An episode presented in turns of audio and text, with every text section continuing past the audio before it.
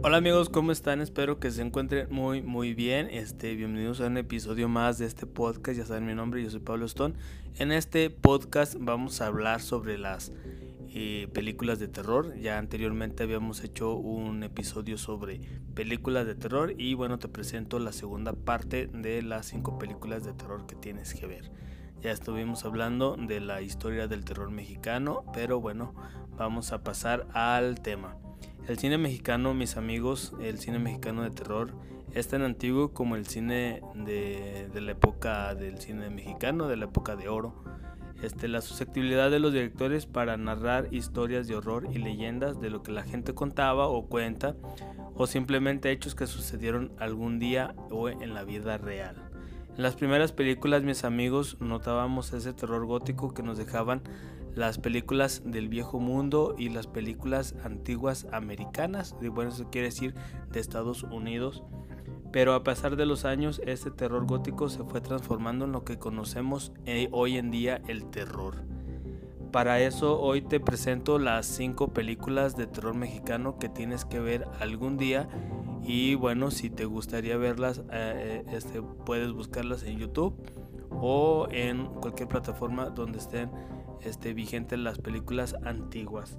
En el puesto número 5 eh, te presento la película que llamada Espiritismo de 1962 del director Benito Alasraqui que dice que María participa en una sesión de Ouija en la que advierten que varias desgracias que sufrirá la familia. Eh, la Ouija le empieza ya saben, la clásica empieza a decir que algo te va a pasar y eso.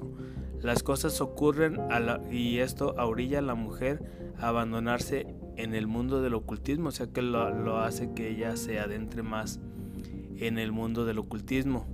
Desesperada decide vender su alma al diablo y sin imaginar lo que puede, lo que puede venir.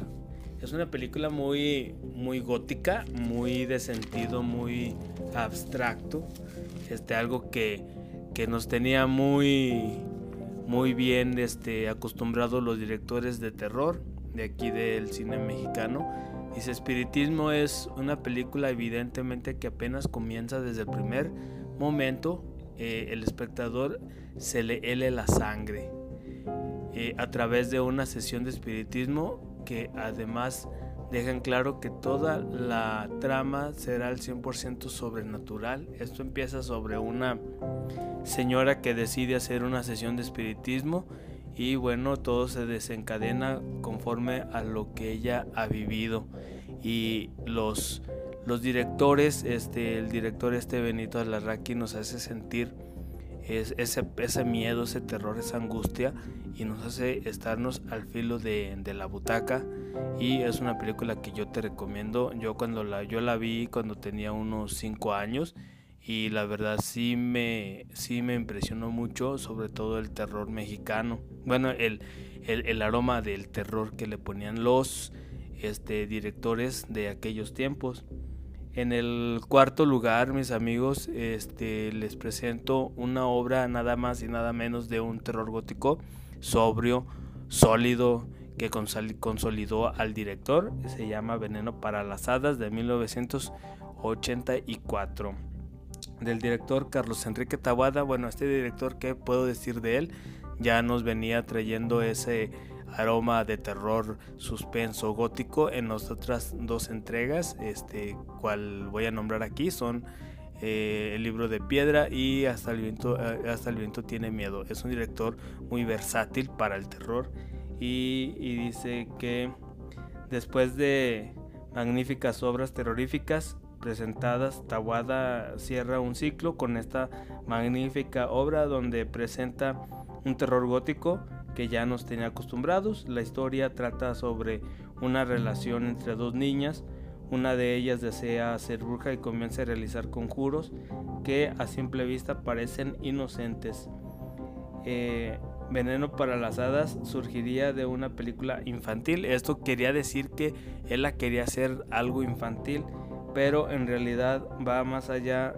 Esta obra muestra el otro lado de la moneda de la imaginación. Aquí cabe duda que, que este, esta película yo también la vi cuando era chico, yo la vi cuando tenía unos 8 años. Este, antes eh, existía un canal que se llamaba Cine Mexicano por Cable y bueno, en esas épocas eh, empezaban a transmitir películas de terror en dos horarios. El horario era de las 10 de la mañana y el segundo horario era a las 10 de la noche, creo, no, no recuerdo muy bien.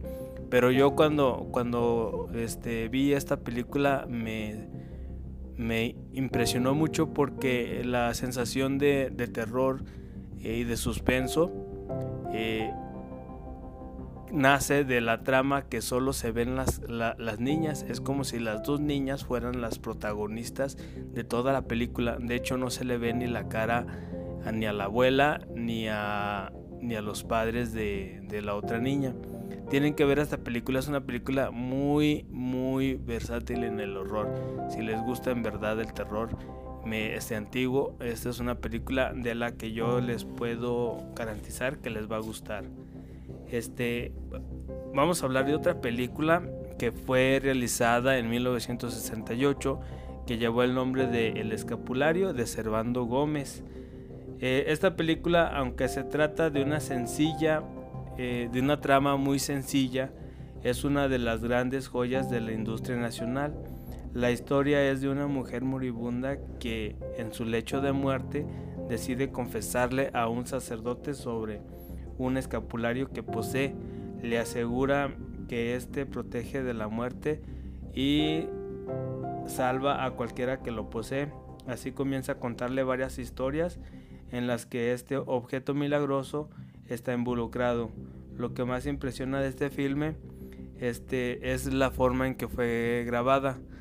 Eh, para empezar, eh, la música de terror de aquellos tiempos de los años 60 era te hacía sentir la te hacía helar la sangre simplemente este esta película es yo la vi ya grande yo esta no la no la vi de chico esta, esta película yo la vi ya grande y pues también me sigue impresionando la trama este los actores bien este bien dirigidos los los los personajes muy bien elaborados y bueno, es una película que yo te recomiendo que veas. Y en el puesto número 2 tenemos una película muy vieja de los años 30, de 1930 para ser exacto. Se llama La, la Llorona de Ramón Peón. La Llorona, bueno, pues eh, la primera versión sonora popular de esta leyenda es un, es un filme muy arcaico, por así decirlo este, sintetiza lo que es la leyenda de la Llorona que conocemos aquí en México. Este, eh, lo, más que este, invade de terror a las personas es el llanto terrorífico que usan en este filme, que es como si tú la estuvieras escuchando este, en vivo. Es como si tú la hubieras escuchado algún día. Si algún día, este, si tú llegas a ver esta película y escuchas el llanto que le ponen en el filme, y si algún día tú escuchaste el verdadero llanto de la llorona, vas a decir es el mismo. Es una película muy vieja, este, no es de culto esta película. Lástima que esta película eh, no tuvo tanta tanto auge como las demás películas como El espejo de la bruja este otros eh, cómo se llama hay otra película que es un remake de esta película que se llama la, la herencia de la llorona que bueno pues ya nos nos muestra este, el lado más, más versátil de, del terror, ya no es la misma sensación de terror, sino de que ya es más de misterio. Y pues bueno, esa es una película que yo también te recomiendo, este, esa no te recomiendo que la veas. Y bueno, vamos a pasar al puesto número uno, mis amigos. Y bueno, de 1979 si se acercaba la, la década de los 80s y bueno, los 70 no podían cerrar un mejor ciclo con esta este, espeluznante y magnífica obra maestra de Arturo Ripstein llamada La tía Alejandra. La tía Alejandra es, eh, es una película de terror gótico modernizado, muy versátil, la verdad este Arthur Ripstein no, no trae la vieja escuela del terror que no necesariamente tiene que haber un fantasma o tiene que haber algo, un monstruo, lo que sea, para este eh, crearnos el terror que ya estábamos acostumbrados. Y dice, es una cinta que es capaz de llevarnos a terrenos de la fantasía y el terror. Es lo que les estaba diciendo de Arturo Reifstein. Nos cuenta la, que la tía Alejandra es una mujer soltera, eh, una anciana ya, que al morir eh, su madre decide mudarse a la casa de, su sobrino, su esposa y tres hijos a la Ciudad de México.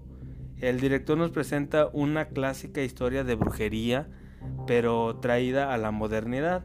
Conforme pasan los días, la tía Alejandra va destruyendo las familias de su sobrino. Arturo Ripstein nos hace sentir como si, si las cosas estuvieran pasando a nuestro alrededor. Es una magnífica cinta de Arturo Ripstein que yo de verdad, de verdad, este, la recomiendo. Yo cuando la vi este, eh, eh, les digo, en este canal que se llamaba Cine Mexicano por Cable de la señal TVC. Este, eh, a mí me impresionó mucho. De hecho, no la vi tan noche, eran las 6 de la tarde cuando yo la vi la primera vez. Y pues la verdad sí me impresionó bastante. Pues bueno, mis amigos, este es el top número 5 de las películas de terror, del horror mexicano. Espero que te haya gustado. Si ya conocías alguna de estas este, en mis redes sociales, este, déjame un comentario. Eh, sígueme en mis redes sociales. Eh, en Instagram estoy como arroba soy. En YouTube estoy como Pablo. Ahí puedes ver el video de estas películas. Y bueno, este, sigan mis redes sociales. Les mando un saludo a todos. Este, síganme en YouTube porque voy a estar regalando tarjetas de Google Play. Bueno, mis amigos, este, espero que les haya gustado. Yo me despido de ustedes. Ya saben mi nombre. Yo soy Pablo Stone.